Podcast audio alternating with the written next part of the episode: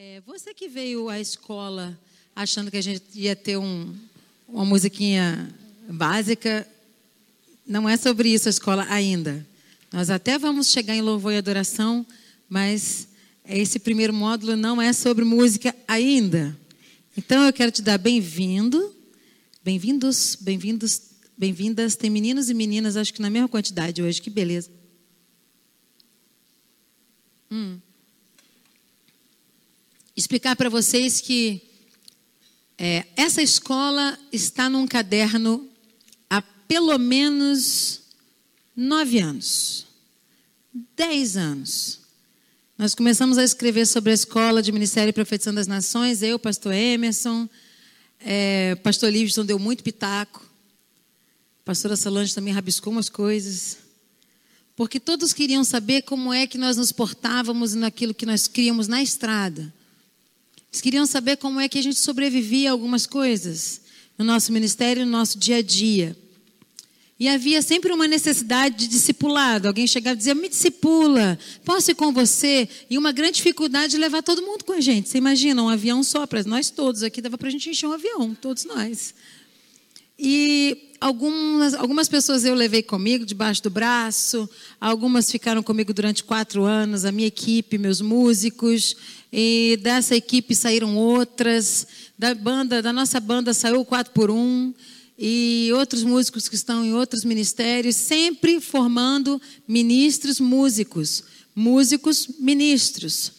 E nós descobrimos que essas pessoas que andavam com a gente não eram só músicos ministros, mas eram também administradores ministros, eram também advogados ministros, eram também babá ministra, era também todo mundo tinha uma característica ministerial, todos aqueles que estavam com a gente de mão dada em situações diferentes. E todos entravam conosco nos nossos estudos anuais. É, eu não sei quantos sabem, mas é, é, minha primeira igreja onde fui batizada foi a comunidade da Vila da Penha. E foi na comunidade da Vila da Penha que eu conheci o jejum de 40 dias. Eu já andei, já andava muito com a minha avó, que era uma mulher de jejum e de oração, que assim que eu me converti, começou a ficar preocupada com a quantidade de dias que eu estava jejuando. Aí depois eu descobri que eu não precisava falar para ninguém que eu estava jejuando, que eu fui conhecendo a palavra, fui lendo mais a palavra. E eu comecei a não dizer para ela os dias que eu jejuava. E depois eu descobri que havia o jejum coletivo, que se podia declarar e convocar as pessoas. E depois eu descobri que havia, haviam vários tipos de jejuns diferentes. E quando eu comecei a convocar as pessoas para jejuar comigo, uma série de perguntas começaram a aparecer. Não é a primeira vez que nós fazemos uma reunião de jejum e de ensino a respeito de jejum, mas eu acredito que a primeira reunião foi ainda na Batista Ebenezer, quando nós gravamos, né, pastora Solange, o apenas um toque, e eu dei o estudo sobre a techuvá. E nós falamos sobre pano de saco, como é que era o comportamento do Antigo Testamento, do Novo Testamento, quando é que se usava, o que, que era o luto. Que que... Gente, é um estudo grande também. E eu fiquei encafifada pensando, como é que eu começo do começo? Como é que eu organizo essas experiências, a não ser através de uma escola? Aquelas pessoas que estão aqui nessa noite, elas realmente se esforçaram para vir, desejaram vir e entenderam o chamado. Quantos viram que a maioria não entendeu? Vocês viram isso? A maioria não entendeu o que, que ia acontecer aqui hoje. Mas você que entendeu, eu quero dizer que esse é só o começo, você precisa colocar o seu cinto de segurança. Porque nós vamos dividir com vocês a nossa vida. E a nossa vida é um resultado de tudo aquilo que foi investido em nós através dos nossos líderes, toda a nossa vida. Nós somos resultado dos líderes que nós ouvimos, de pessoas que investiram em nós, que nos ensinaram a vida inteira e que ainda vão nos ensinar. Nessa noite, eu quero dar início, eu não posso me, me, me, perder no raciocínio, eu preciso ter uma métrica com vocês. Nós vamos ter intervalo, quando eu perceber que vocês estão com sono, ou que está cansado e tudo, nós vamos dar um intervalo e a gente volta depois do intervalo. É uma escola. Então, você que gosta de anotar, você que tem um caderno, é bem possível que você queira anotar porque eu vou falar de coisas além do que está na apostila e que pode ser que só na próxima apostila você vá achar. Ok? Então, nós vamos abrir a apostila no módulo 1 escola ministerial, profetizando as nações, nós vamos ler sobre a mulher e o paladar. Por que, que eu botei a mulher e o paladar e não botei o homem e o paladar? Porque a culpa é sempre da mulher, gente. Eva deixou a gente com uma dívida. Eva comeu e deu para o homem comer. A fruta. Ai, ai, ai. É assim mesmo? Não, não foi bem essa história. Mas hoje nós não vamos discutir o papel da Eva. Nós vamos discutir a história do paladar. Já que nós vamos falar de jejum, eu começo dizendo para vocês que em Mateus capítulo 9, versículo 15, está escrito: O noivo será tirado e então jejuarão. Os dias que nós vivemos são dias que têm a ver com Mateus capítulo 9, versículo 15. E o Novo Testamento nos mostra o maior de todos os exemplos, Jesus jejuando. O exemplo mais importante que assim como jejuou, nós jejuamos, assim como se batizou, nós nos batizamos, assim como orou por enfermos, nós oramos, assim como expulsou demônios, nós expulsamos. E Jesus disse: Eu vou deixar com que vocês façam obras muito maiores do que a que eu fiz. Isso significa que você nasceu no tempo certo, na época certa, para fazer coisas que o próprio Cristo disse que você faria. Portanto, você está na estação correta da sua vida, você nasceu na era exata que Deus queria que você nascesse, e Deus quer que você seja maior ainda do que você é até agora. Como, pastora? Sendo besta, santarrão? Não, servindo o próximo guerreando em oração, colocando em ordem o seu mundo interior e espiritual. Diz assim: a mulher e o paladar. Eu não vou ler tudo, não, gente, vou ler algumas, depois você vai ler em casa tudo.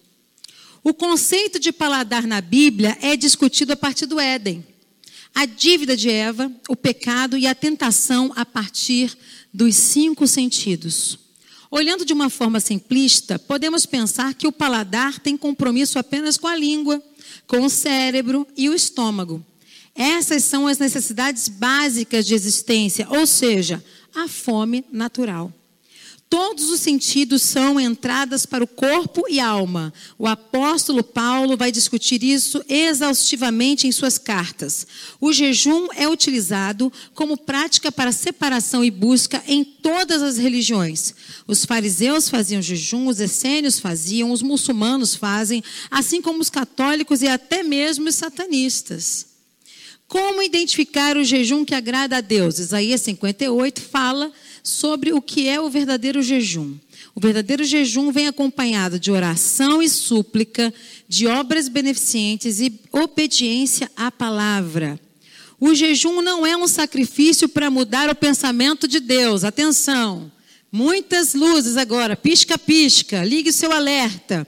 O jejum não é um sacrifício para mudar o pensamento de Deus, mas uma prática atenção, para desintoxicar e limpar o nosso templo de tempos em tempos. Assim como a nossa casa precisa de limpeza e faxina, nosso caso, carro precisa ser lavado e o nosso corpo precisa de banho, nós, como um todo, precisamos de renovação e limpeza que nos prepare para uma empreitada ministerial. Jesus é o nosso maior exemplo de jejum. Ele se entregou, pode, que bonitinho o barulhinho. Santo barulho, aleluia. Barulho de estudo.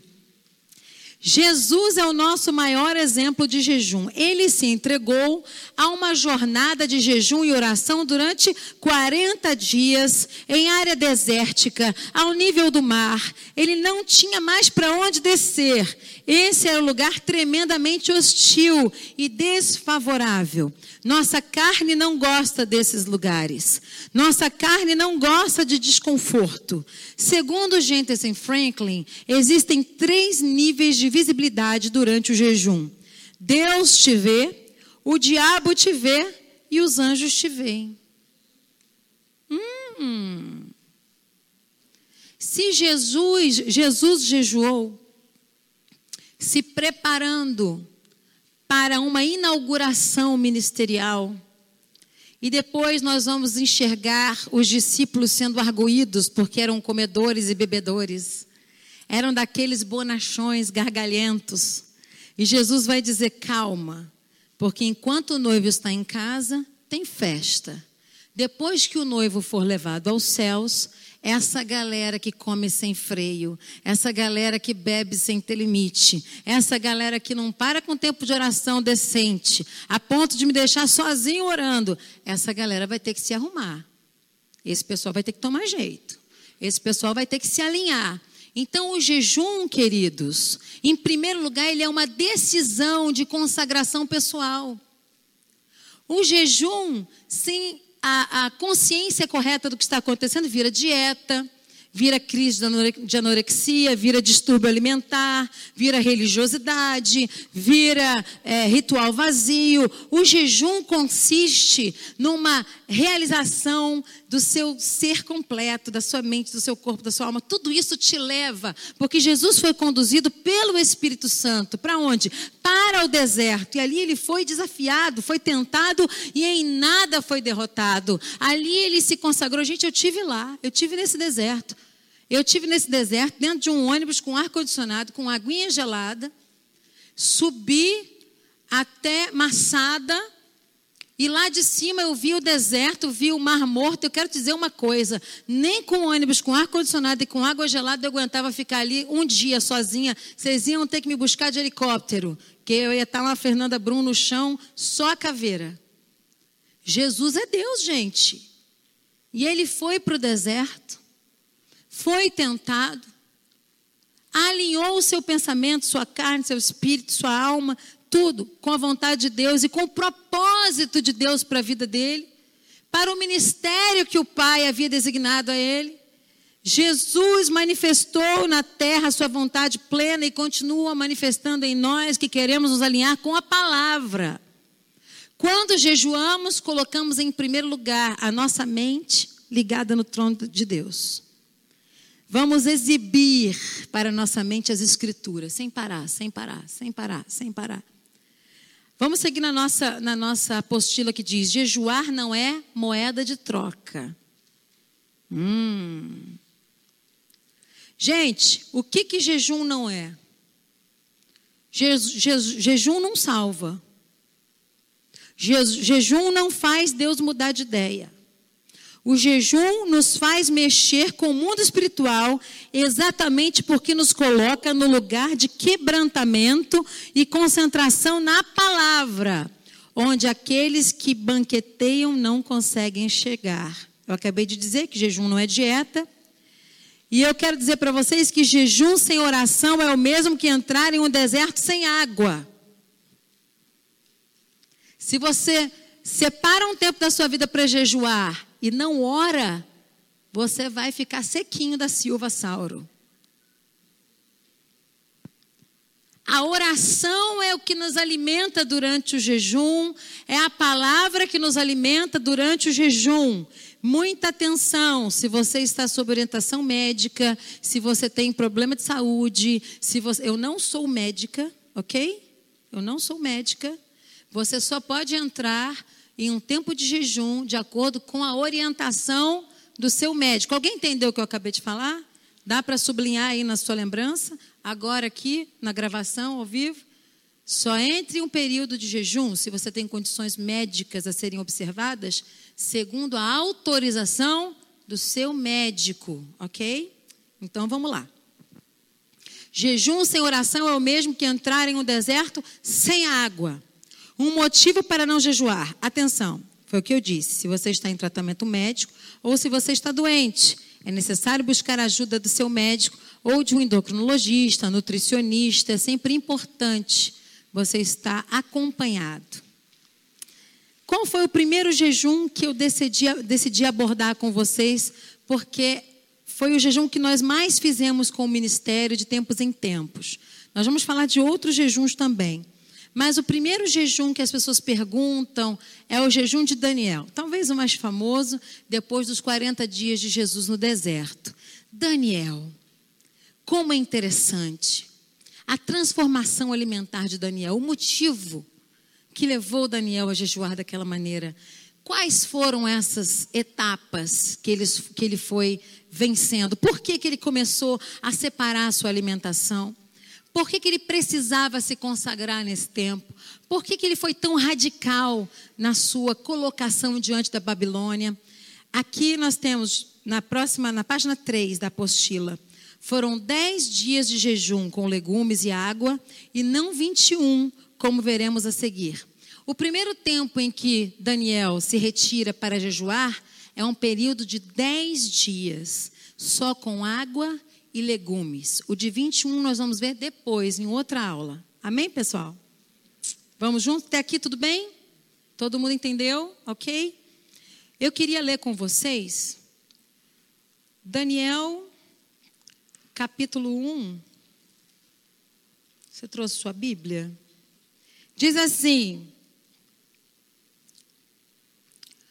No terceiro ano do governo de hã? Joaquim, na minha King James tem Joaquim, rei de Judá, o rei Nabucodorim Utsur, ou Nabucodonosor, que significa, anota, você que está escrevendo, Nabu proteja meu filho, isto é, Nabucodonosor imperador da Babilônia, atacou a cidade de Jerusalém e a sitiou. Então Adonai, o Eterno, entregou a Joaquim, rei de Judá, e toda a cidade cativos nas mãos de Nabucodonosor, até alguns dos utensílios sagrados da casa de Deus, o templo. Foram sequestrados e levados para o templo do Deus de Nabucodonosor, nas terras de Shinar, ou Babilônia. Isto é, região da Babilônia. E os depositou reverentemente na casa da onde, gente? Como é que está a tua tradução aí? Na casa do tesouro da sua divindade, está a minha tradução. Como é que está a sua? Deus com D minúsculo ou? Pode falar, filha na sala do tesouro. A minha está na casa do tesouro. Você já ouviu falar disso alguma vez na sua vida? Trazei todos os dízimos aonde? Ah, todo templo tem uma casa do tesouro. Se eu tivesse te ensinado isso antes, você tinha ofertado dizimado com mais graça, só para fazer birra com o diabo. Porque crente não adianta a gente ensinar uma coisa, tem que ensinar o contra, igual criança. Se você soubesse que o diabo tinha uma casa do tesouro, tu não tinha, ai, que raiva. Tu ia dizimar só de raiva. Não é esse o princípio, né, gente? Mas não é interessante parar para a gente ver isso aqui?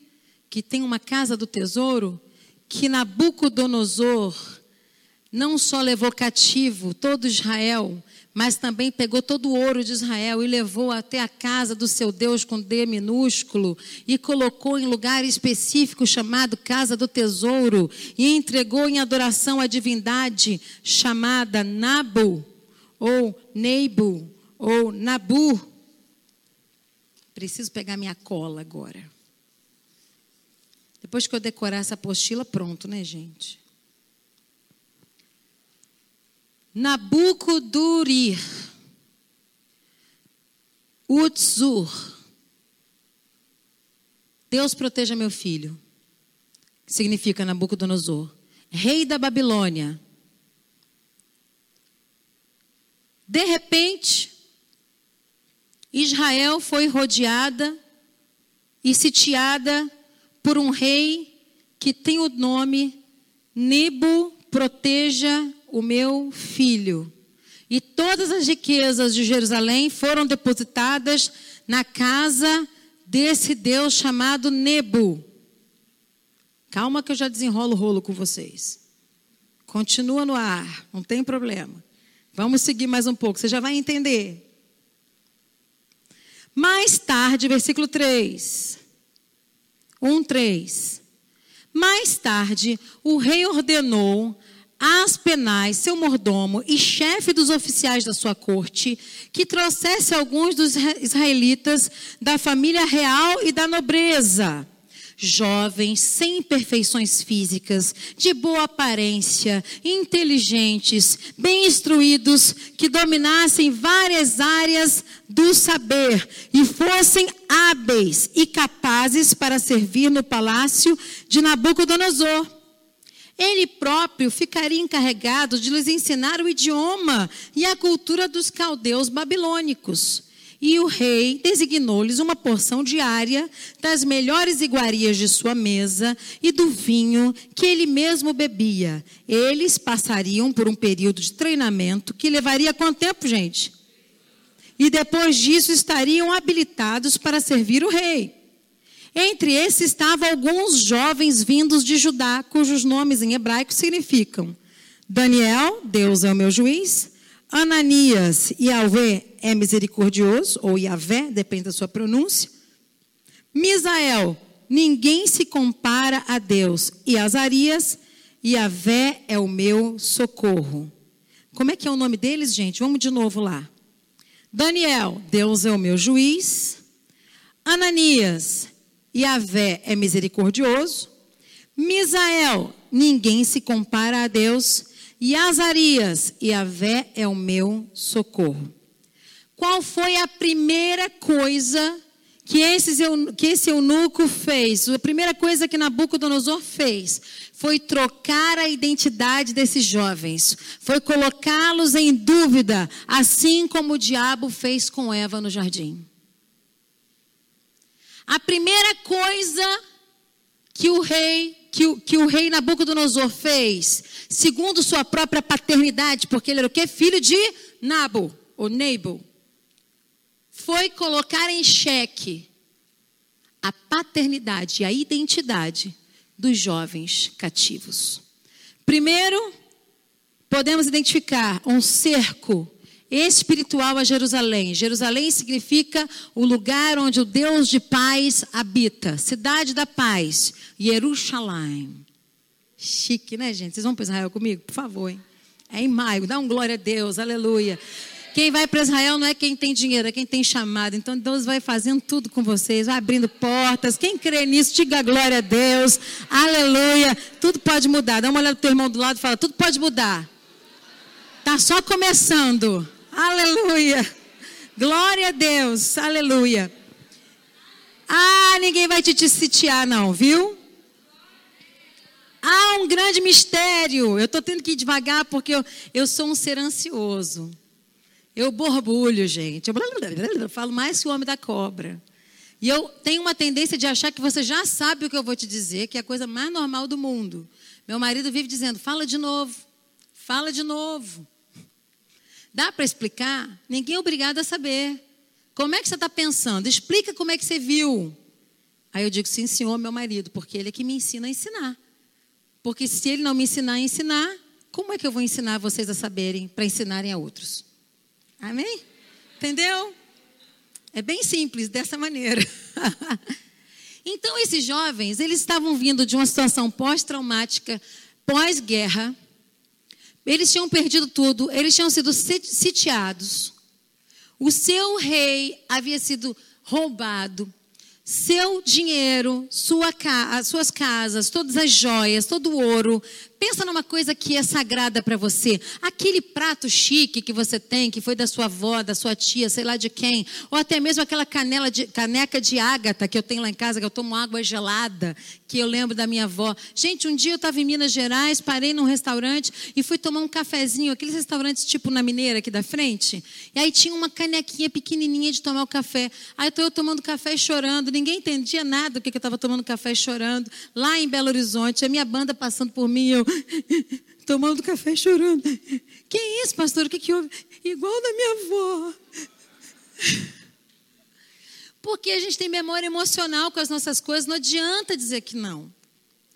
Alguns vão dizer, ah, você é apegada. Não, eu tenho memória emocional a respeito dos lugares. Esses dias eu encontrei com o pastor Gustavo lá em, em Dallas, eu falei, Poxa, pastor, que tá, tá bonita a lagoinha, tá toda pintada de preto, tá toda bonita, realmente tá chique. Eu não tenho nada com isso, não, mas eu tenho maior saudade das bandeiras. Aí saí correndo com o marido, Fernanda! Tipo, não é problema meu, tem nada com isso. Se você pinta a sua casa de amarelo, de azul, mas me deixa ter saudade. É a memória emocional minha. Eu olho essas bandeiras aqui, se o, o pastor Murdoch tirar, eu vou ficar irritada. Não é um problema meu. Mas assim, me deixa ter a minha memória emocional. Vocês estão entendendo como é que é a memória emocional? Não é se apegar das coisas, é só ter saudade de certas coisas, dizer, poxa, eu gostava mais das bandeiras, mas você não me perguntou nada, então não vou dizer. Vocês precisam entender que esses jovens tinham memória emocional. Esses jovens estavam no pior momento de suas vidas. Esses jovens tinham tudo para não serem, para não ser, não serem mais os mais bonitos, para o semblante estar abatido, para não serem escolhidos no meio da multidão, mas, queridos, o comportamento deles atraiu o chefe dos eunucos, que no meio de um povo cativo, lembrem-se, escravos, levados cativos, eles saltaram, eles brilharam, eles tinham alguma coisa muito diferente no meio dos outros jovens e foram escolhidos para o governo.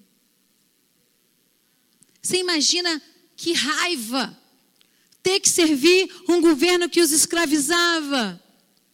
Que raiva ter sido escolhido para utilizar o melhor da vida deles, a sabedoria, a beleza, a graça, a instrumentalidade, para ser usado pelo inimigo, por aqueles que os levaram cativos. E eu preciso te dar mais uma informação muito importante.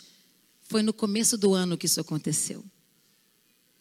Foi na virada do ano novo.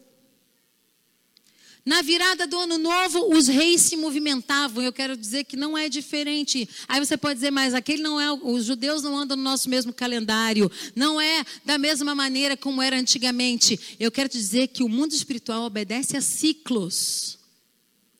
A Bíblia toda concorda com o que eu estou dizendo. Existem estações, existem tempos e ciclos. Ciclos de tempos, tempos e tempos. A Bíblia vai dizer três tempos, dois tempos, tempos e tempos, ciclos e ciclos, estações. E eu quero dizer que os anjos também se movimentam de acordo com estações.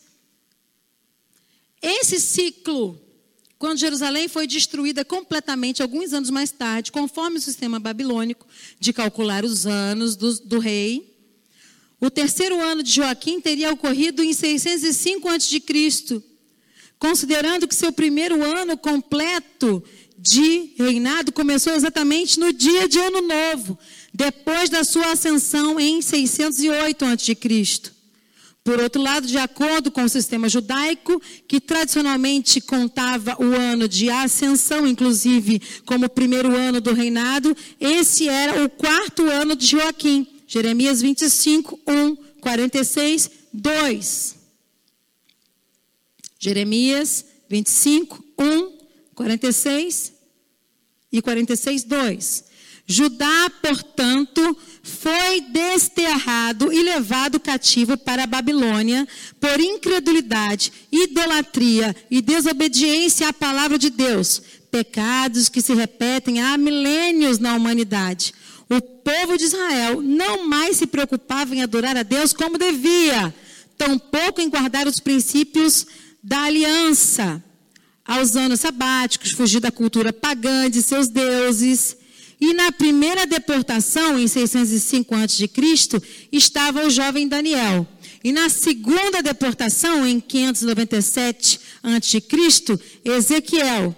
Houve ainda uma terceira remessa de cativos em 586 a.C., quando os babilônicos arrasaram a cidade santa, Jerusalém, e a casa de Yahvé, o templo. Preste atenção. Vem comigo. Olha para mim. Nós estamos falando de deportação. Nós estamos falando de escravatura. Nós estamos falando de um povo que tinha seu manual de culto, suas regras, seu dia a dia, um povo que tinha alegria, joias, templos. um templo principal de adoração, todo um sistema financeiro. De repente, quando vira o ano, vira uma estação para um reinado, o outro reinado é pego desprevenido, sem organizar a lei, que é a palavra. Vamos botar para o nosso Novo Testamento. Sem organizar o tempo de oração, sem organizar o tempo de busca a Deus, sem organizar a confissão de pecados, sem organizar a educação dos filhos, sem organizar, passar em xeque o casamento, sem passar em xeque sua pureza, sua necessidade de buscar chegar a Deus, ele chegará a vós. Vira uma estação e você pega de surpresa. A cidade é sitiada, a cidade era de paz, de repente não é mais. Eu não sei quantos aqui nessa noite se identificam com essa palavra, mas eu quero dizer para você que, mesmo vivendo o cativeiro que você está vivendo agora, talvez por desobediência sua, escolha sua, por desobedecer a palavra, eu quero dizer que Deus ainda assim tem uma obra muito grande através da sua vida, do seu chamado, e muitos serão abençoados através da revelação da palavra que será depositada sobre você você. Amém? Deu para contextualizar a nossa aula? Deu para compreender? Porque o Antigo Testamento não é para nós senão o reflexo do Novo. E o Novo que justifica o Antigo. Nós não podemos desmembrar a Bíblia Sagrada e separar o Antigo Testamento do Novo Testamento sem nenhuma justificativa. Não tem, não há justificativa para se desmembrar o Antigo do Novo. Se o Novo completa o Antigo e o Antigo reflete o Novo. Algumas é, é, é, leis, algumas características realmente foram anuladas, mas estão ali para nossa observação. Quando Jesus vem à terra, ele cumpre a lei. Jesus se faz sacrifício por nós e ele leva todo o escrito de dívida que era contra nós, por isso nós somos salvos. Mas precisamos aprender com algumas leis espirituais que são confirmadas também no Novo Testamento. Se Jesus jejuou, diga comigo, se Jesus jejuou, eu também vou jejuar. Se Jesus orou, eu também vou orar. Se Jesus foi batizado, eu também devo ser batizado. Vocês estão entendendo, pessoal? Fomos juntos até aqui? Amém? Eu preciso te dar mais uma informação para você compreender a gravidade do jejum de Daniel eu preciso te revelar algumas coisas. Porque Daniel é levado cativo, mas ele tem a turma de intercessão dele, não está sozinho. Chamou um, chamou geral. Porque você me mostra o seu amigo, eu te mostro o seu futuro, dizia o Miles. O T.D. Jakes também gosta muito dessa frase. Me mostra os seus amigos, eu te mostro o teu futuro. Vale a pena repetir. Vamos lá. Me mostre seus amigos, que eu te mostro o seu futuro. É uma versão atualizada, corrigida e internacional de Diga-me com quem tu andas, que eu te direi quem tu és. Bem chequinosa e gadochante a nossa versão, né? Mais espiritual, aleluia. Só porque foi o Miles que disse, né? E só porque foi o Jakes que repetiu. Então, digo eu hoje para vocês: me mostre seus amigos e eu te mostro o teu futuro. Daniel precisava contar com gente que tinha herança e conhecimento, inteligência, sagacidade, intelectualidade. E Daniel tinha o grupo certo para embarcar no chamado certo, no ministério certo. Portanto, aqueles que foram levados com ele cativos tiveram seus nomes trocados, mas não tiveram seu chamado. Podem trocar seu nome, podem tentar te prender, podem te levar escravo, podem manchar sua história. Se você sabe quem você é, ninguém tira isso de você. Eles estavam em terra estranha com gente esquisita, gente bandida, gente idólatra. Mas eles não perderam a paternidade deles e a identidade deles. Tem gente que perde na primeira batalha, no primeiro exílio, na primeira situação de batalha, de luta, no primeiro roubo. Eu sei mais quem eu sou. Porque Deus não me ama.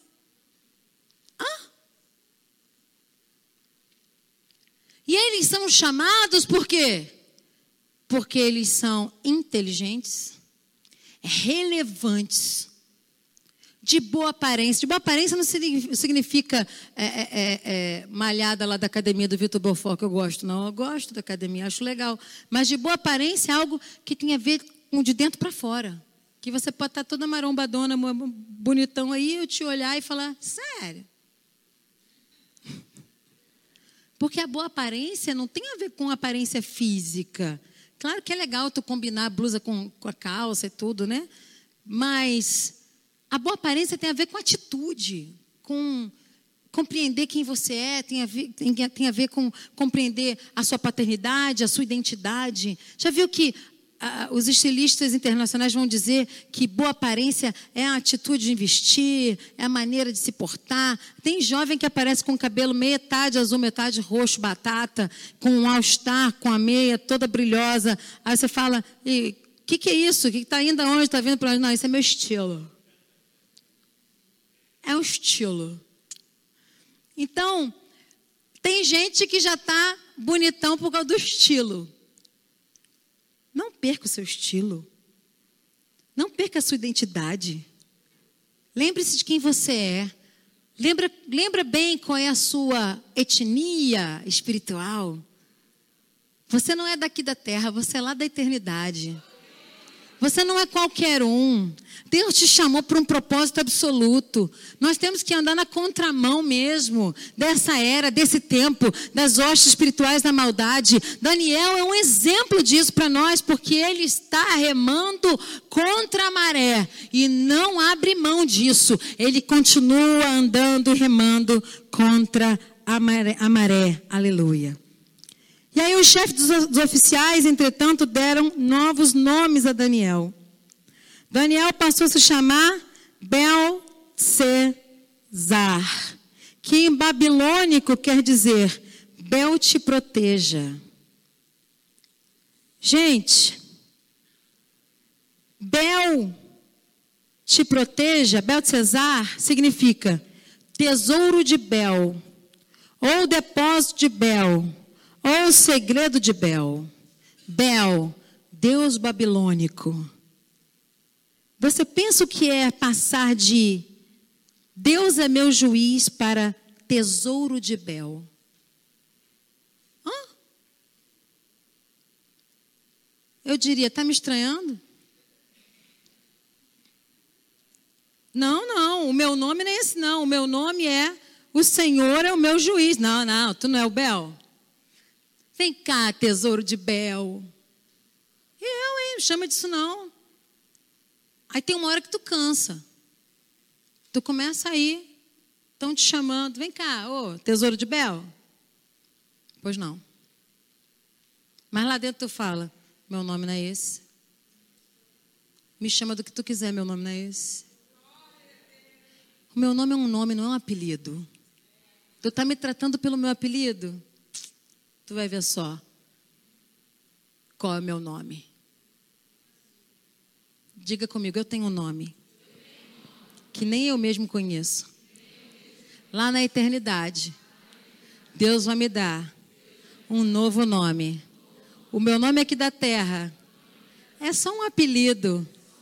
Mas quem eu sou mesmo? Deus é que sabe. Aplaude que foi legal. Pode aplaudir.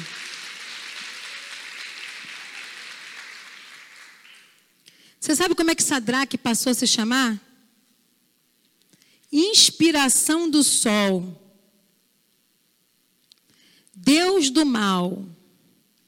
Por favor, Deus que criou o mal, seja favorável a nós. Que significava Sadraque. Mesaque significava aquele, significa aquele que pertence à deusa Sheshash, que significa Babilônia. Abednego, servo de nego. Gente, eles tinham nomes proféticos. Azarias é a Deus, Deus é quem me ajuda. Ananias, Deus foi gracioso comigo. Misael, quem é como nosso Deus? Daniel, Deus é o meu juiz. E de repente, aqueles que levam esses jovens cativos trocam o nome deles.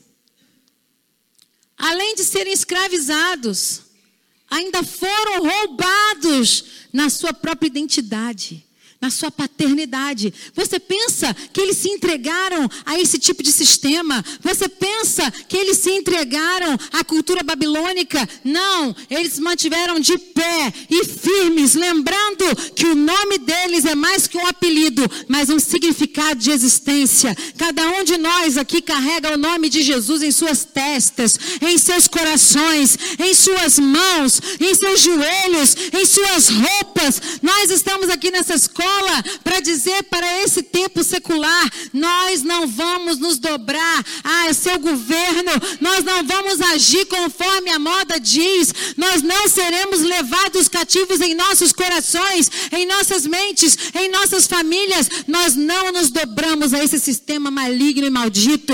No entanto, nos prepararemos para resistir no dia mal. Você está gostando de começar o ano assim? Diga comigo, mudou a estação. Mudou o governo. A cidade foi sitiada. Roubaram a paz. Roubaram o ouro. Roubaram as finanças. Roubaram a saúde. Roubaram a educação. Mas não roubaram quem eu sou em Deus. Vocês estão entendendo isso? Hum. Quando o ano vira, vira o governo, acontece a tragédia. Mas lá no meio dos cativos, dos deportados, daqueles que estavam numa pátria que não era sua mãe, daqueles sem lugar, daqueles sem direitos, daqueles sem tesouros, estavam jovens que incomodar muita gente. Diga assim: Eu sou incômodo no inferno. Diga. Aonde eu chego, eu incomodo. Vai. O que mais me chama atenção, que até esse novo estudo eu não tinha enxergado ainda, eu não sei se a Rafa passou aquelas fotos para o telão.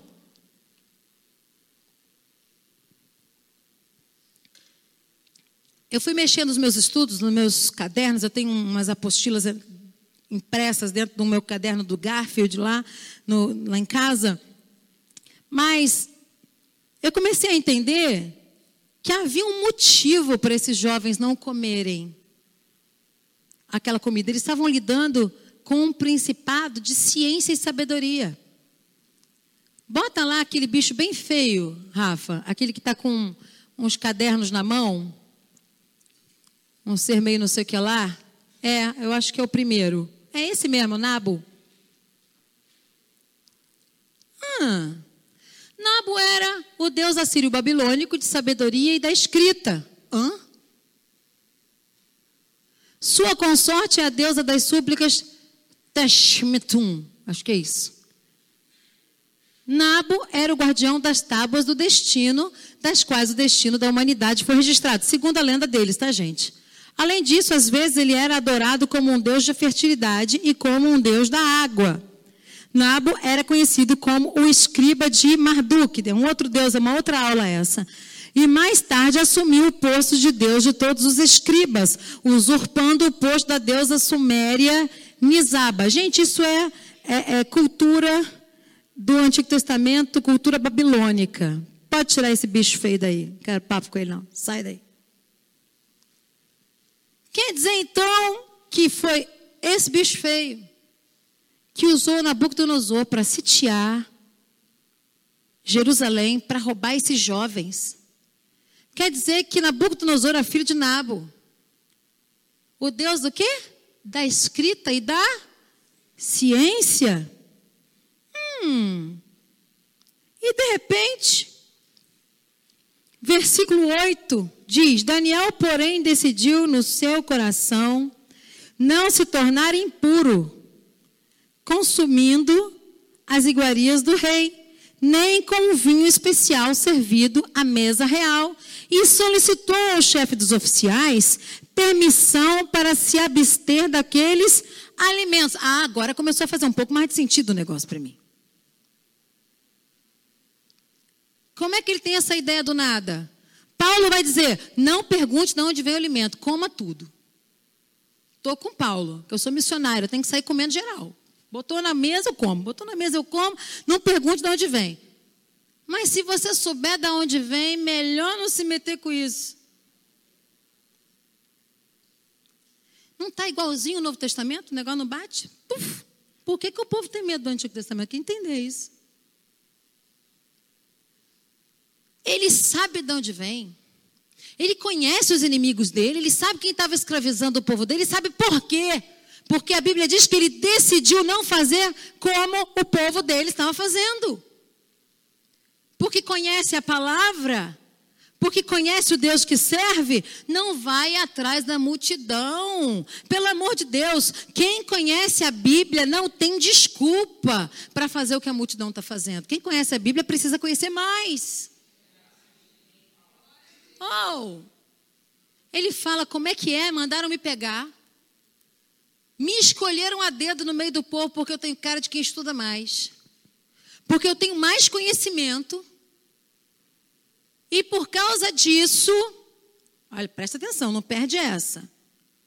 Por causa disso, me oferecem para comer da comida do nabo. Eles queriam que eu ficasse esperto com a comida do nabo. Nabucodonosor anda com o nabo. Tudo que ele tem é consagrado ao Deus Nabo. Todo o ouro que roubou de mim foi colocado na mesa, no, no, nos tesouros do Deus Nabo. No templo do Deus, eu vou sentar na mesa do Deus Nabo? Ele já tem o meu povo, já tem a minha riqueza, já tem minha cidade, mas eu não vou comer o que ele dá para eu comer. Eu não vou comer a comida que ele me oferece ele tem conhecimento de causa, ele se posiciona sabendo por quê. E as iguarias do rei Nabucodonosor eram maravilhosas. A dieta da Babilônia, vou te falar, é de deixar qualquer masterchef no chinelo. Comida do rei, então, é do melhor, do melhor, do melhor, do melhor, do melhor. E de escravo a ser colocado numa mesa para reinar e comer e estudar três anos de preparação no meio dos melhores astrônomos, astrólogos, mágicos, feiticeiros e todos os médicos da época e cientistas. De repente ele se liga e fala: Pera lá, todo mundo come a mesma coisa. Eu não vou comer o que eles comem, vou fazer diferente do que eles fazem. Vou comer outra coisa e eu vou aprender aquilo que Deus me ensinar. E eles vão ficar de cara comigo, porque eu não comi igual a eles, mas eu sei dez vezes mais que eles sabem. Tem gente que tudo que bota na mesa come. Qualquer mesa senta. Qualquer prato serve. Não pode ganhar um potinho de nada, que vai comer tudo bem, Jesus salva, Jesus te livra. Tu já comeu um monte de coisa envenenada, nem sabe. Se comer alguma coisa mortífera, não lhe fará mal algum. Claro, estou contigo nessa. Eu também. Quantas vezes? Mas tem coisa que vem na concupiscência dos olhos. A Bíblia diz o quê? Para você não ir ao vinho quando ele parece brilhoso, quando ele parece shining, sabe? Quando o vinho roda na taça assim, é nessa hora que tu não tem que vir no vinho. Por quê? Porque a mesa, quando te parece sedutora, aí que você tem que pensar mais vezes. A minha mãe dizia assim, e diz, não diz mais porque é crente, mas dizia quando era criança assim: muito esmola o santo desconfia. É isso mesmo. Está brilhando muito. Vamos pensar mais a respeito? Ele podia pensar que era uma promoção. Querido, da mão de babilônico não vem promoção. Ele podia pensar que estava sendo promovido. Querido, o diabo não promove ninguém. O diabo coloca a figura à prova. Quanto mais exposição, mais responsabilidade. Quanto mais governo, mais responsabilidade. Quanto mais alto, maior a queda. Era esse o propósito do diabo quando falou para Jesus: Eu vou te colocar lá no cume do, do templo. Porque era um lugar que, da onde Jesus, se ele caísse dali de cima, não sobrava era nada dele. E Jesus sabia que ele não ia morrer de queda, ele ia morrer de cruz. Então sai daqui. Você precisa resistir o diabo como está escrito. Está escrito que a tua comida é outra. Está escrito que a tua bebida é outra. Está escrito que nem, de, nem só de pão viverá o homem, mas de toda palavra que sai da boca de Deus. Está escrito, está escrito, está escrito. Será que se você for pego numa situação dessa e que você for levado cativo e você tiver que fazer diferença, será que você vai saber dizer está escrito?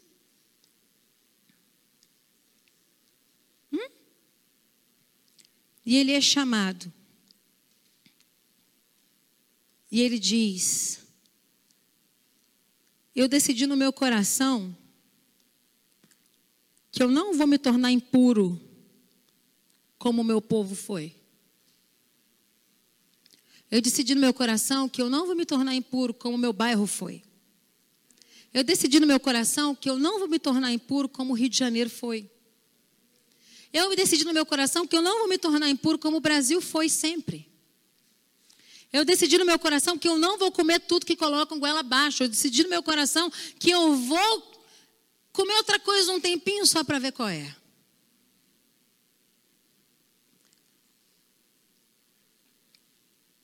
E então, versículo 9.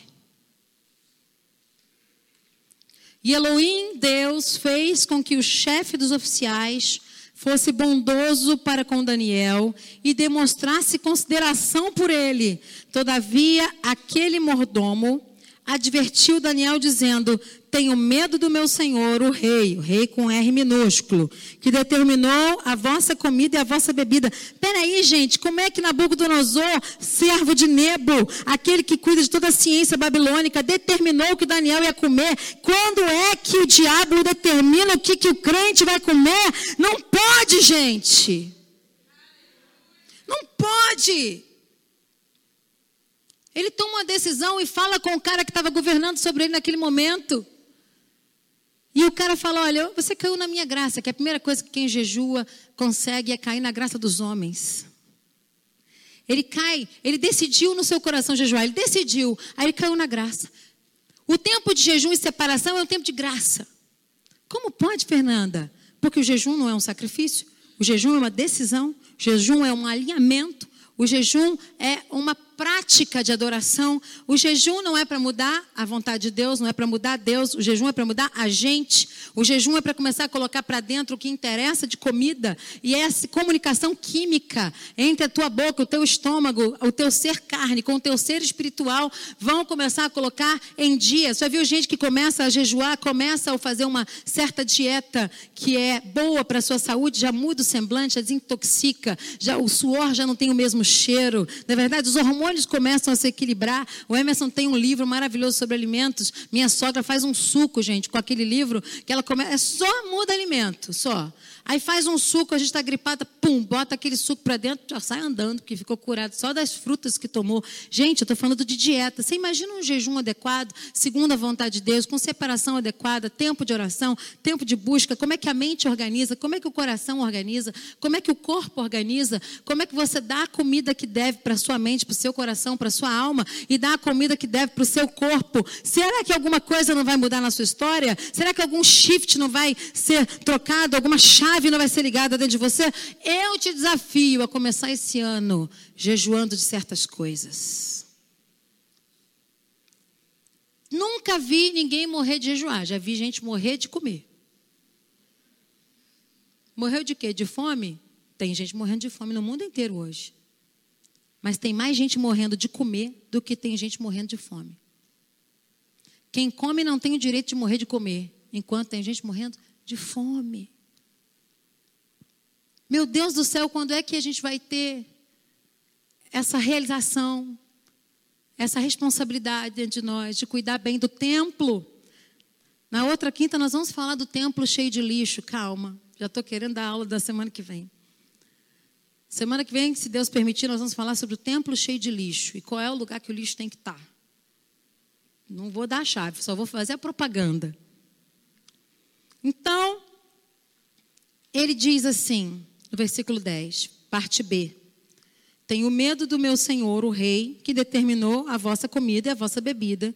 Se ele achar os vossos rostos mais abatidos do que os dos outros jovens da vossa idade, o rei poderá pedir a minha cabeça por vossa causa. E então Daniel disse ao encarregado, designado pelos chefes oficiais para cuidar de Daniel, Ananias,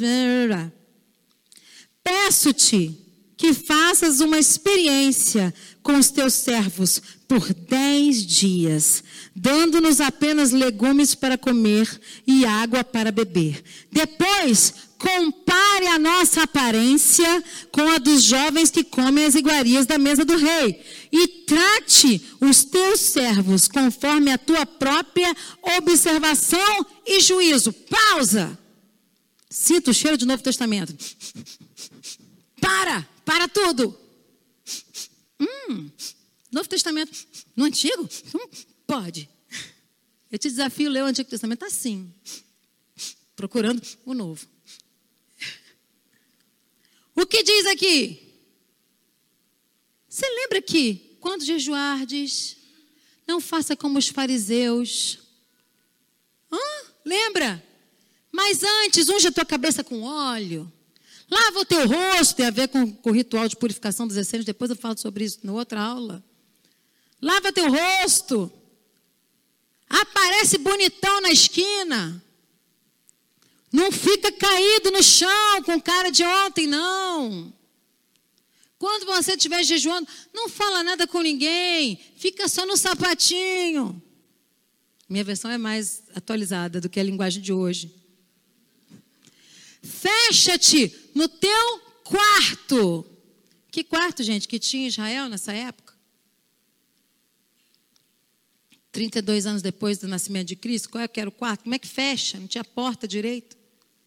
Se você for lá no Museu de Jerusalém, você vai descobrir algumas casas de barro que tinham os telhados expostos, as famílias viviam todas em comunidades, é tudo tão pequenininho, menor que um bairro. Como é que alguém se fechava no quarto? Eles usavam o talite, o manto de oração. Não estou dizendo para você usar, não. Você vai ler depois na apostila, tem mais história a respeito disso. O talite, ele é uma tipologia, uma simbologia do tempo de oração na presença de Deus. Quando Jesus vai dizer, fecha-te com o teu Deus, significa fecha o teu talite, fecha o teu manto de oração de maneira que ninguém te veja, ninguém te atrapalhe de lá de fora. Se fecha. Já viu como é que dá maior medo quando você vê um judeu na rua orando que ele fecha o talite? Você fala, é melhor não incomodar, né? É disso que Jesus está falando. Fecha a tua porta. Fecha a tua coxia, eu diria, na área artística. Fecha a coxia. Fecha seu camarim. Essa é boa para os músicos, né? Para os atores. Fecha o teu camarim, o teu Deus que te vê em secreto. Aqui no Novo Testamento eu vou dizer: fecha os teus olhos. A cortina, fecha. E fala com Deus em secreto. O talite, o manto de oração que Jesus carregava, que tinham 360 e muitas é, é, leis penduradas ao redor de seu corpo, andava e balançava para que todos vissem que ele tinha um manto de oração e que cumpria a regulamentação social daquele tempo, ele se vestia adequadamente e transculturizava-se com o povo, falava com a samaritana, falava com os que bebiam, falava com a prostituta. Ele era um cara transcultural. E nós temos que ser também. A gente tem que falar com todo mundo, a gente tem que saber amar todos que chegam perto da gente. Ser um jejum de nós mesmos, jejum daquilo que a gente acha, jejum da nossa raiva, jejum do nosso orgulho, jejum, sabe? É jejum jejuar dos nossos sentimentos, da nossa, da nossa razão, jejuar do nosso mimimi. Gente, ô pessoa irritada sou eu. Jejuar da sua irrita, irritação, do seu gênio, sabe? Da sua, do seu jeito de ser. É isso que Deus está falando aqui. Daniel sabia. Olha, me dá essa comida aí que tu vai ver como é que eu não bambeio nada eu vou ficar ainda melhor. Gente, eu com fome, fala comigo não. Eu com fome, eu com sono, gente, eu não sou a boa companhia. Como o açúcar me faz falta, eu fico me tremendo toda. Tem coisa que eu me amarro. Eu falo, Deus, será? Deus fala, quero ver ficar mais bonita sem isso. Teve uma época no, no, no Voice que nós tiramos a maquiagem. E a gente só podia andar sem maquiagem. Gente, pense como a gente ficou. O Espírito Santo nos leva a abrir mão de algo que seja muito importante para a gente e que não é relevante. Impressionante como coisas irrelevantes são tão importantes. E quando a gente abre mão dessas coisas relevantes e a gente descobre que elas faziam tanta falta. Tem uma coisa que eu jejuo desde que eu era garota e que eu odeio, gente: novela. Eu tenho implicância com novela. Eu tenho uma vergonha de novela. Eu chego na sala, tem alguém vendo novela na minha sala, eu falo, gente, pelo amor de Deus, pode trocar de canal, vê na sua casa, pelo amor de Deus, que estou começando a ficar vermelha. Coisa feia! Homem de Deus, mulher de Deus, fica na frente da novela. Refastelando-se. Aí entra divórcio, entra adultério, entra sexualidade conturbada, entra a opinião dos outros. Você está lá aberto, abriu corpo, alma e espírito. E está comendo é, na frente da, da, da televisão, geladeira aberta, todo aberto. Entra tudo, pelo ouvido, pelos olhos, pela boca. Torne-se semelhantes a eles, os que os adoram. Fica na frente do teu ídolo, tu vai ficar igualzinho a ele. Continua na frente do teu ídolo. Torne-se semelhantes a eles, os que os idolatram. Gente, a comida, a mesa, o churrasco, a cerveja, a festa, pode virar idolatria. A comida é muito importante, a Bíblia inteira fala de comida. As festas têm comida, não está errado comer, gente, pelo amor de Deus, vamos comer, né? Também. O problema é quando você se dá a comida com tamanha intensidade que ela se torna teu ídolo. E aqui eu quero que as gordinhas fiquem à vontade, os gordinhos também, que não necessariamente você é gordinho porque você comeu muito. Eu sei que só, só de eu olhar a foto de um bolo na revista eu já engordo. Eu, eu sei que isso, isso acontece. Você come igual o irmão magro do lado. Mas ele fica magro. Gente, que raiva. De gente magra que come e não engorda, que raiva disso. Às vezes até menos. Às vezes a gente come menos que o magrelo do lado. Ai, gente, se tem uma coisa que a gente tem que jejuar esses dias é da inveja. Pausa para o café? Vamos parar agora que a gente riu?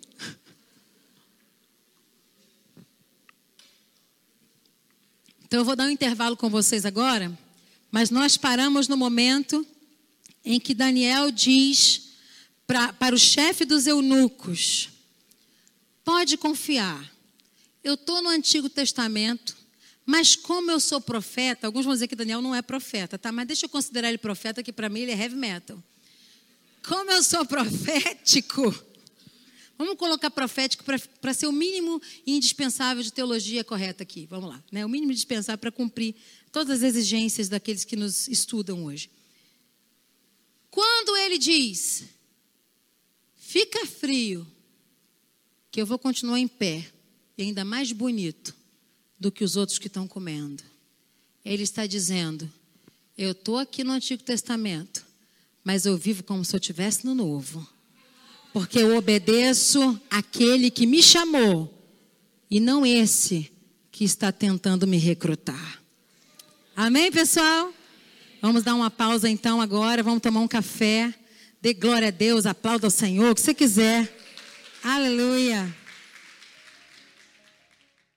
Atenção, voltamos e estamos só na segunda página. Eu acho que esse curso vai ter que, vai ter que durar mais. Eu falei em três semanas, mas eu estou achando que se forem duas páginas por aula, mais a outra apostila que vem. É. Gente, vamos voltar, vamos sentar. E tem outros assuntos, né, pessoal? Aleluia. Então nós paramos no momento em que. Estão voltando, pessoal? Quem voltou diz amém. Quem não voltou, voltou grita misericórdia. Vem cantando. Eu vou, já estou indo seu encontro. Eu falei, gente, eu não vou cantar nessas aulas, mas eu sou um ser cantante, não tem saída. Todo mundo aí fora? Ô, ô Rafa, passa de inspetora aí, passa de inspetora, diretora da escola, bota todo mundo para dentro. Toca, eu vou arrumar uma sirene para a semana que vem. Trim, trim. Débora entra, Luiz entra. Eu vou começar a chamar pelo nome.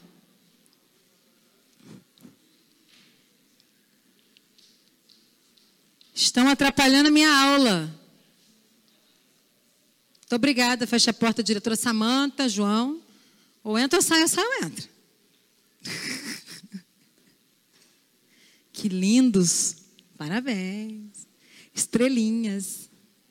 Gente, eu vou aplicar a prova, tá? Vocês estão achando que vocês vão vir aqui e vão embora de alegre? Vocês estão achando? Eu vou aplicar a prova dessa apostila. Então, ó. Atenção! Esqueci de avisar que tinha prova. A outra, meu Deus, meu Deus. Laura, Laura, Laura. Senta lá com a pastora Mema. A Mema é uma pastora. Quadrangular, afrodescendente. Ela sabe cantar. Mas não é todo pastor que canta, não, meu bem. Alguns só. Queridos, vocês, é, eu indiquei na, na nossa chamada é, super, mega, ultra polêmica na internet, sobremodo polêmica, esses dois livros. Esse aqui é o primeiro que eu li. O segundo foi, na verdade, é, o segundo foi abrindo as portas para as promessas de Deus. O primeiro, a disciplina particular que gera recompensas públicas. Eu digo, não julgue um livro, livro pela capa. Eu li esse livro em inglês. Eu não achava ele de jeito nenhum. Aí eu descobri que a igreja e o livro estavam no mesmo lugar para a gente estudar, entendeu? É da editora aqui da Elan. Então eu, eu indico é, jejum é disciplina, disciplina particular que gera recompensas públicas do Jensen Franklin. Essa apostila não é do Jensen Franklin, é minha. O conteúdo desses pensamentos é, é todo meu. Porém, eu cito, e quando cito, você vai ver que esse, é, essa, esse pensamento, essa frase, aquilo que eu estou citando, eu vou dar a fonte que veio do livro do Jensen Franklin, e você vai ler e vai ver que está lá a fonte. Menor né? Imagina, você tá o cara, não vou botar o nome dele, aí você vai ler o livro e dizer, ah, daí que ela tirou isso, né? Pois bem, ridículo, mas tem gente que faz isso. Então, eu indico esse livro, e eu indico, na verdade, esse aqui, que é o primeiro, né? Eu estou certa, pastor? Ou eu li fora de ordem? Esse é o primeiro? Esse é o segundo, é. É porque o outro em inglês é meio cor de abóbora, meio pálido, não é? Também assim? Só que é com a foto do autor. Então, os dois são excelentes. E você vai ver que esse o azul trata em sua essência daquilo que você faz em secreto, que Deus manifesta publicamente. Então ele está falando desse jejum, dessa oração em secreto. E o segundo trata em sua essência das portas que são abertas durante o tempo de clamor, de jejum, de busca. Tem testemunhos maravilhosos aqui, eu acho que você devia levar para casa. É, como a editora é logo aqui, eu só pedi para descer os livros, tem outros também muito bons ali. E o pastor Murdoch pode te dar mais informações ali, sua equipe. Eles podem falar sobre os outros livros que estão aí da editora, que, aliás, Eu só não li um dali, eu acho. Ó. Esse, esse eu fiz o prefácio, desculpa. Estou muito chique. Então, são os assuntos que nós estamos abordando aqui. E eu super indico o livro da pastora Renê, que ela é um milagre ambulante. Ela acabou de me contar mais milagre hoje, eu não vou contar, você vai ler o livro dela, vai descobrir como é que Deus fez na vida dela, que um homem andarilho bateu nela na, aqui na Barra da Tijuca com um pau na rua, lembra? Acabou com, com o crânio dela, ela está viva. Cadê a senhora, pastora Renê? Está aqui, pastora Renê. Fique em pé, pastora. Vamos aplaudir o Senhor pela vida dela. Deus abençoe. Amém. E hoje ela me contou que ela ficou curada e ainda está melhor do que ela era antes do que ela nasceu. Outro dia, numa aula nossa, eu vou pedir para ela dar esse testemunho, que ela não sabe ainda como dar, mas ela vai dar esse testemunho para a gente, que o primeiro testemunho é que ela está viva, sem sequelas. Segundo testemunho é que ela está melhor do que quando ela não tinha sofrido acidente antes. Como pode isso? Depois a senhora ministra na gente, pastora, que isso não é um mistério. Foi muito jejum. colocando a alma no lugar e sentimentos. Pois bem, você pode levar para casa um investimento que você vai fazer em você mesmo. E glória a Deus por esses dias que nós estamos aqui aprendendo sobre disciplina, jejum, obediência, obediência e oração. Para fechar nossa tampa da aula de hoje, que eu sei que tem gente que tem que ir embora, que o marido está esperando, que a criança está chorando, vou tentar ser o mais sucinta e mais breve possível para a gente continuar na outra aula. Diz assim o texto de Daniel, capítulo 1, versículo 15.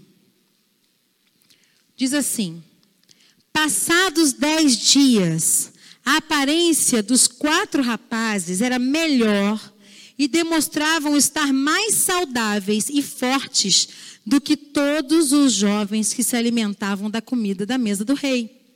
Assim, o encarregado tirou a comida e o vinho do rei que lhes haviam sido designados, e em lugar dessas iguarias e do vinho real, passou a servir-lhes vegetais.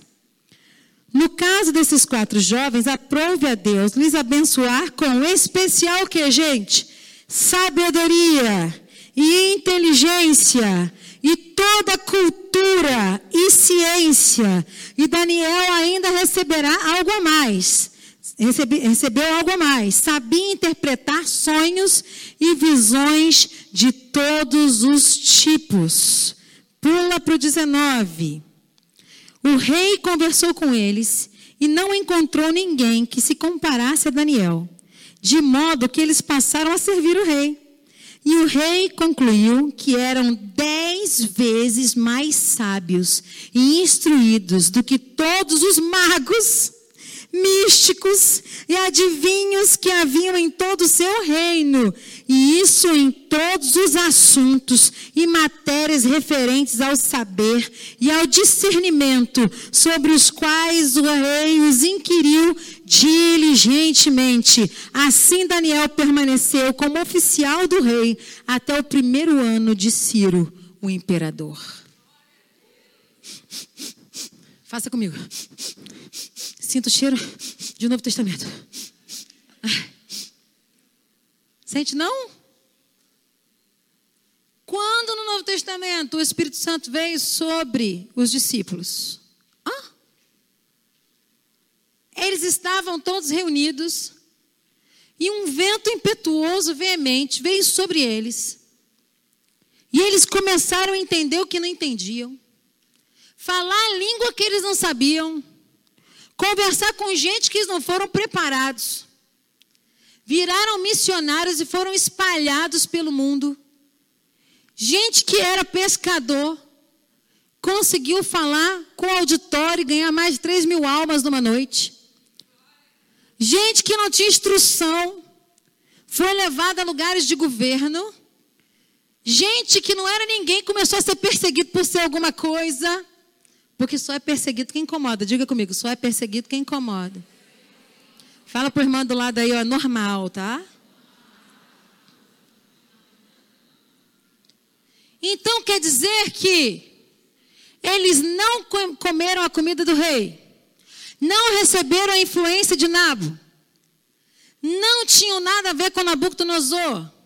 Se separaram comendo legumes e bebendo água por dez dias. Foram estudar junto com toda a classe dos outros. Durante três anos ficaram reservados, estudando e aprendendo.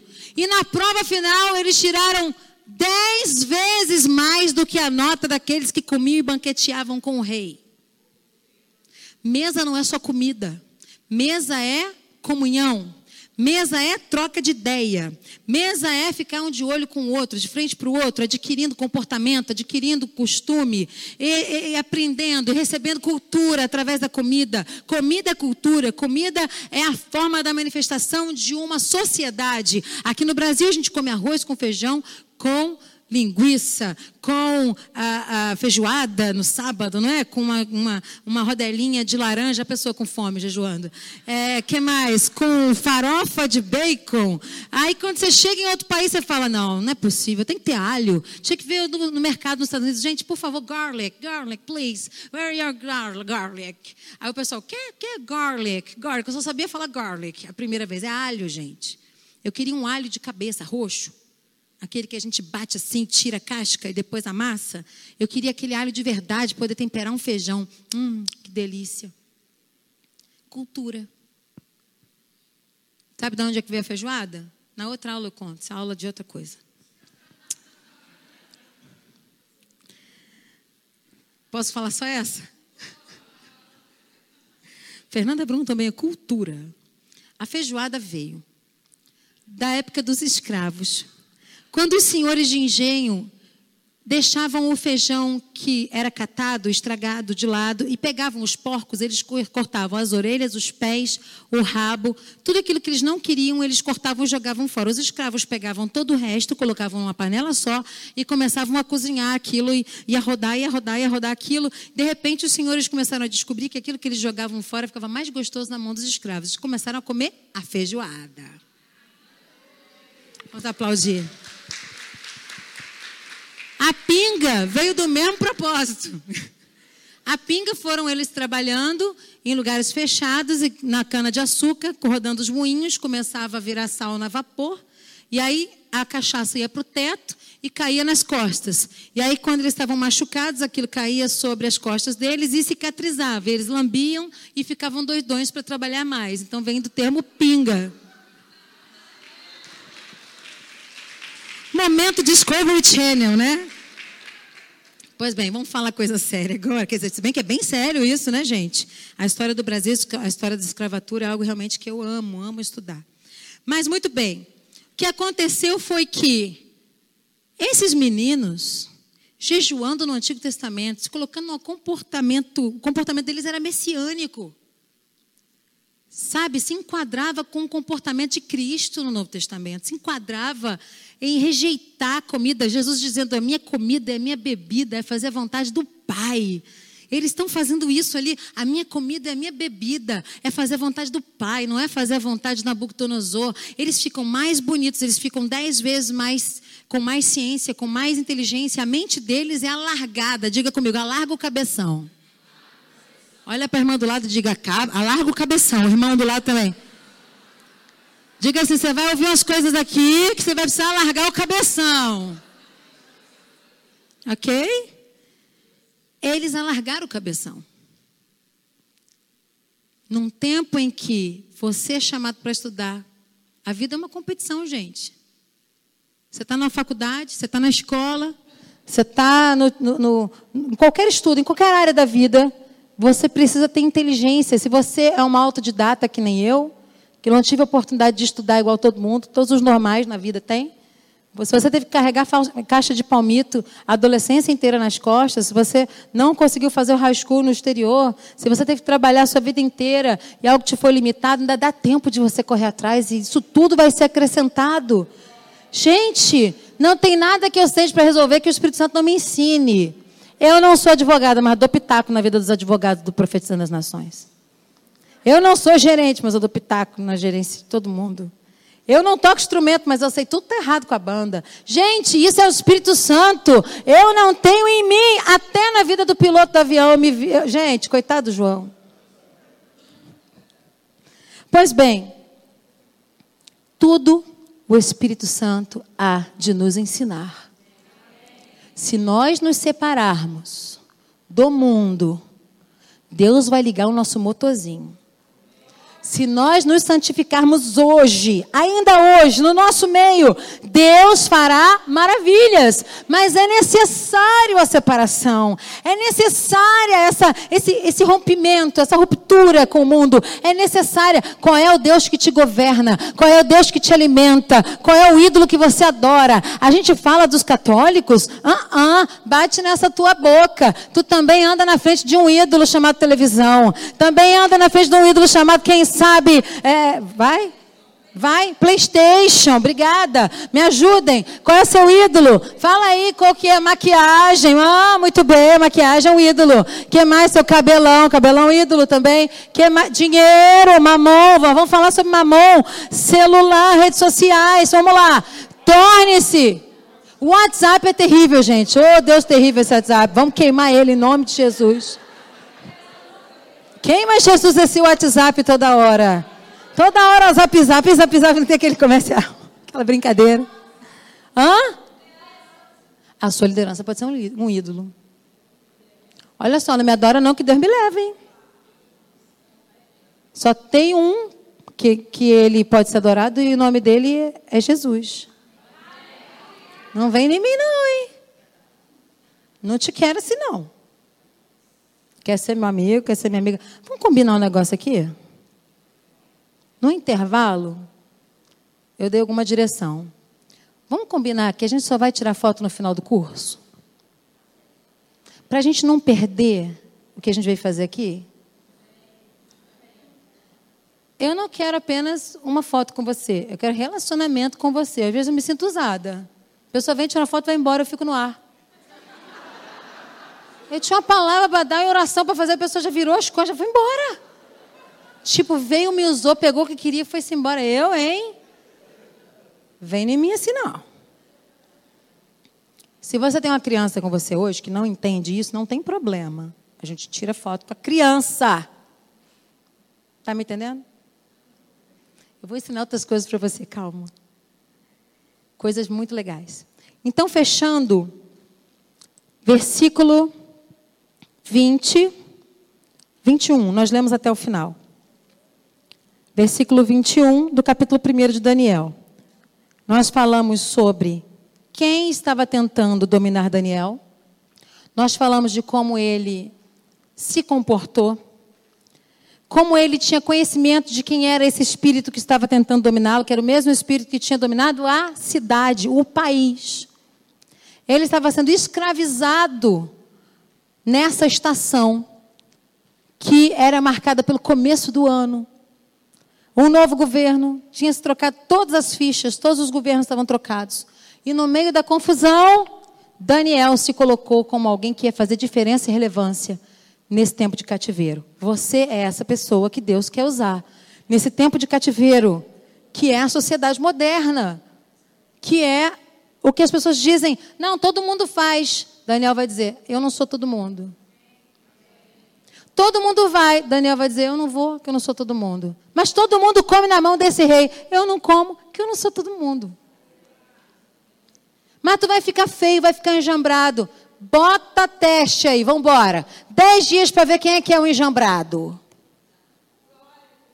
Dez dias para a gente ver quem é que vai ficar feio, quem é que vai ficar bonito nessa parada aqui. Ah, você quer julgar segundo os padrões do mundo. Eu ando segundo os padrões eternos. Então eu vou. E daqui a dez dias tu me diz quem é quem. A gente precisa saber a nossa paternidade. Quem é o nosso pai? O nosso pai é Nebo? Nosso pai é Nabucodonosor? Quem é o nosso pai? Yahvé. Qual é a sua identidade? Você é qualquer um? Não. Então se prepara, que lá na frente tem fornalha. Se prepara, que lá na frente tem cova dos leões. Se prepara.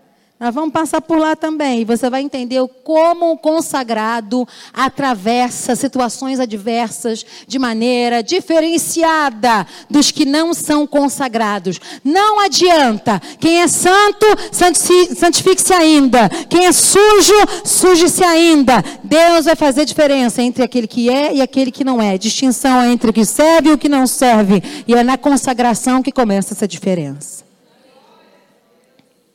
Vou te dar um plá aqui de cultura judaica que é bem legal. Na sua apostila tem uma citação rabínica, mas não é essa que eu vou ler agora. No final eu vou botar tudo para vocês, tá? Ainda não acabou. A gente está fazendo um pedaço outro pedaço, duas versões, para no final a gente entender. É, os judeus têm um entendimento diferente sobre a boca, os dentes e o estômago. Não são todos. Mas os rabinos estudiosos, alguns vale muito a pena a gente ler o que eles dizem, outros, sinceramente, você pode jogar fora com espinha e tudo, não tem nem carninha para comer.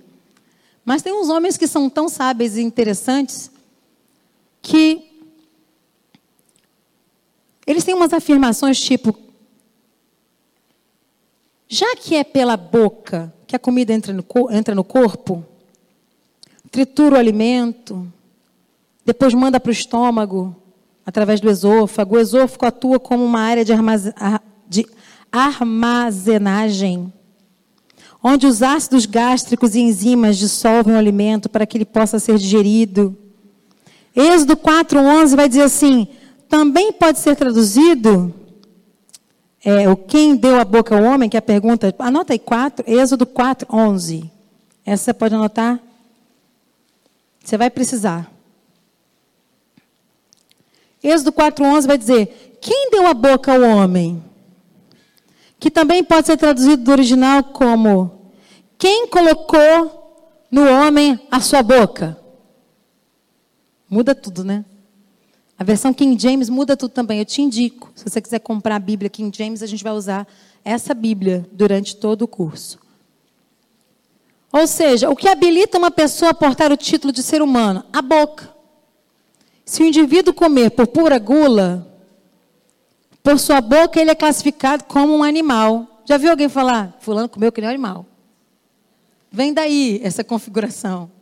Não vou te julgar no tamanho do seu prato, porque cada um come de acordo com a necessidade da sua altura, do seu vigor, da sua musculatura. Gente que malha então tem que comer o mundo, gente. A minha filha está fazendo jiu-jitsu, gente, ela está comendo as paredes. Negócio impressionante. Então, você é que julga, não sou eu que julgo. É você é que julga. Qual é o seu limite? O que é bom para você? Tá comendo, esse foi um dos nossos jejuns com a equipe. Está comendo para a glória de Deus ou está comendo para a sua vontade? A gente tinha que fazer três perguntas diante do prato. Nesses 20 anos de ministério, teve um jejum que era assim: O que eu vou colocar no meu prato? Eu preciso? O que eu vou colocar no meu prato me faz bem? Isso todo mundo sabe responder. O que eu vou colocar no meu prato, na minha boca, é para a glória de Deus? Anota aí. É para a glória de Deus? Eu preciso. Me faz bem? Me faz bem? Eu preciso? É para a glória de Deus? Faça essas três perguntas antes de botar o seu prato. É só uma dica de vida saudável, tá, gente? Não é uma dieta. Eu não sou médica, eu não sou nutricionista, é uma dica de raciocínio de vida saudável. Você sabe que se vai te fazer bem. Você vai lembrar da última azia. Quando tu olhar, tu vai falar assim: hum, melhor não. Né? Então, esse pensamento de uma dieta diferenciada, lidando com a boca, com o estômago, com determinação, de maneira que nós podemos dizer: olha, o que eu como me faz bem, o que eu como é para a glória de Deus, o que eu como. Porque nós podemos comer de tudo, Paulo vai dizer isso. Pedro não foi enviado como missionário gentio porque teve problema com carne de porco. Eu também não gosto, vou dizer para vocês, mas é um problema meu. Mas quem é missionário precisa aprender a comer de tudo sem perguntar de onde vem. Mas se souber, deste lado. Vamos prestar atenção. Porque o que contamina não é o que entra, mas a Bíblia diz que é o que sai. Mas o que entra muitas vezes pode fazer mal. Vai ser excretado, né? Não vai contaminar. Mas pode fazer mal. Vamos pensar nesses dias do que é que nós precisamos nos abster durante dez, entre os próximos dez dias. E eu não vou colocar aqui alimentação, não.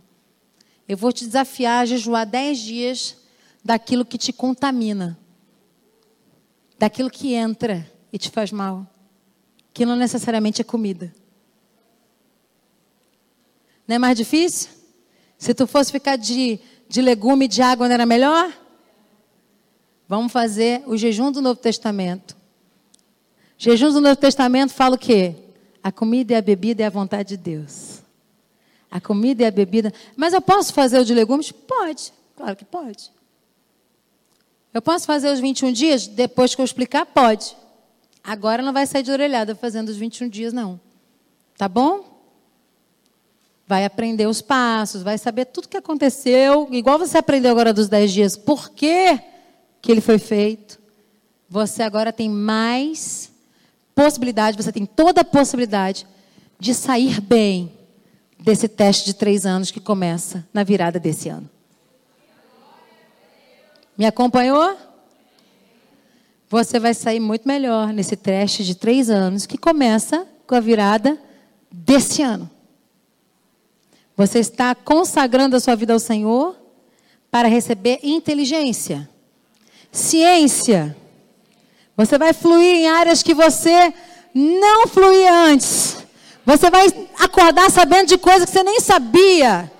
Você vai pegar aquele livro que você tentava ler, tentava ler, tentava ler, vai começar a ler e falar: como é que agora eu estou entendendo isso? Tem gente que vai ler livro na Bíblia não vai pular nem genealogia. Tu vai falar, ah, agora eu estou entendendo que esse é filho daquele por causa daquele, e daquele outro por causa daquele outro, por causa daquele outro, que o outro foi filho do outro. Por isso que ele ganhou a guerra tal, porque. Ah, meu bem, genealogia é lindo. Quando tu começa a entender por que, que aqueles nomes estão ali, não estão à toa. O pastor Subirá diz: Deus está vendo você pular a genealogia. Então nós vamos orar, pessoal. Eu quero orar por você agora. Quero orar por você. Quero orar pela sua mente. Quero orar pelo seu estômago. Tem uma nota sobre estômago aí na sua apostila, depois você vai ver. Depois eu vou falar um pouco mais sobre os órgãos e a anatomia bíblica desses órgãos. Super interessante. A gente não acaba nunca essa aula, né? Pelo que a gente está fazendo plano aqui. Vamos ficar de pé? A outra, vai! Tem que liberar o povo. Gente, oito horas foi um horário bom, não foi? Para chegar? 20 horas foi bom? Ou vocês gostariam de chegar às 19? 20 chega bem, né? Por causa do trabalho. Então tá bom. Então, quinta que vem, às 20 horas, a gente vai seguir a apostila. E vocês já podem começar a comer o que está na mão aí. Se tiver alguma dúvida daquelas que te encasquetam, que não te deixam dormir, manda um e-mail. Pode ser que eu coloque dentro da, dentro da palestra seguinte e a gente vai tirando as dúvidas assim, porque, glória a Deus, nós temos um número grande de alunos, então a gente não consegue tirar dúvida um a um, mas eu posso ir tirando as dúvidas dessa maneira. Amém, pessoal? Glória a Deus. Vamos jejuar de falar mal dos outros? Não vamos responder o povo na internet? Vocês conseguem não responder eles? Não vai sair falando para o povo, não, mas foi mó legal, vocês perderam. Não. Vocês conseguem? A outra já querendo explodir.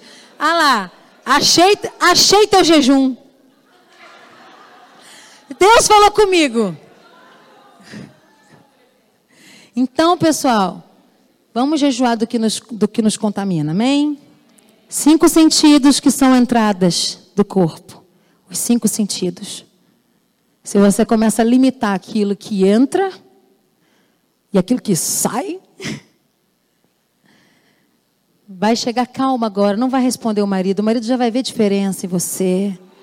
Não vai responder a esposa também. Vai acordar e vai botar o café da manhã cheio de tâmara para a esposa. A esposa vai falar: o que está acontecendo com esse homem, Jesus? Está jejuando da raiva. Porque a raiva está para o fígado, assim como Esaú está para o fígado. Isso é outra aula. Vamos orar? Senhor, em nome de Jesus, eu consagro a Ti essa classe. Eu consagro a Ti essas pessoas que decidiram vir nessa noite para aprender mais de Ti, para conhecer a história do jejum na Bíblia.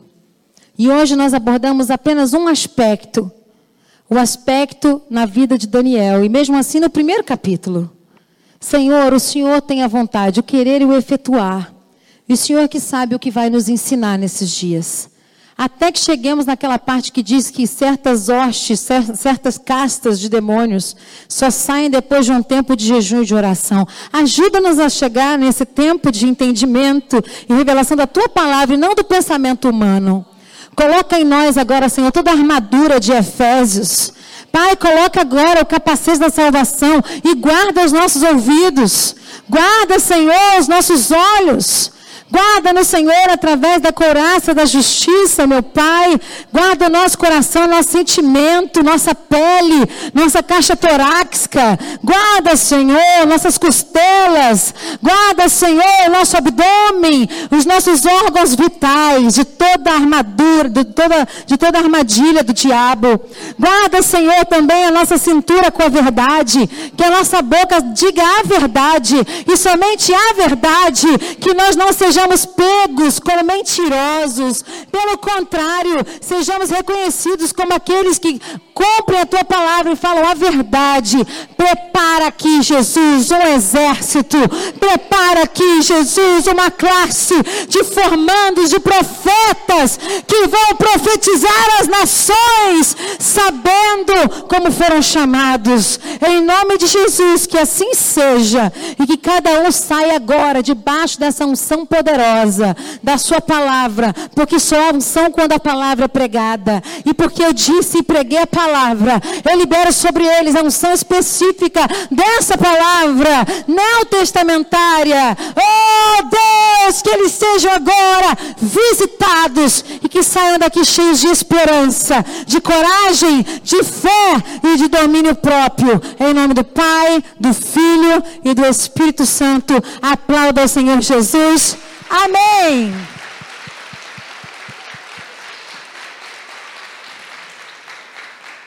Me trate como sua best friend. Me trate, me trate como sua vizinha de porta.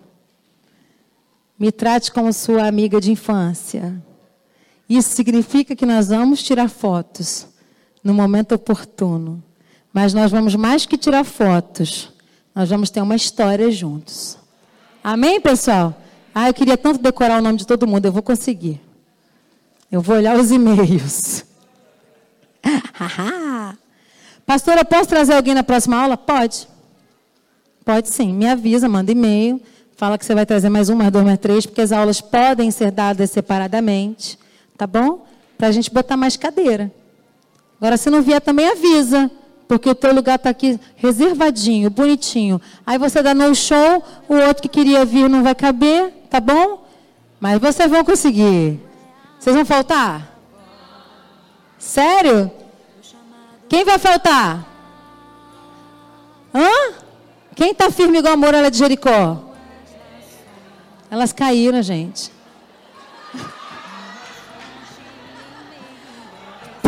Pensa e alarga o cabeção. Não diz amém para tudo, não. Vamos estudar.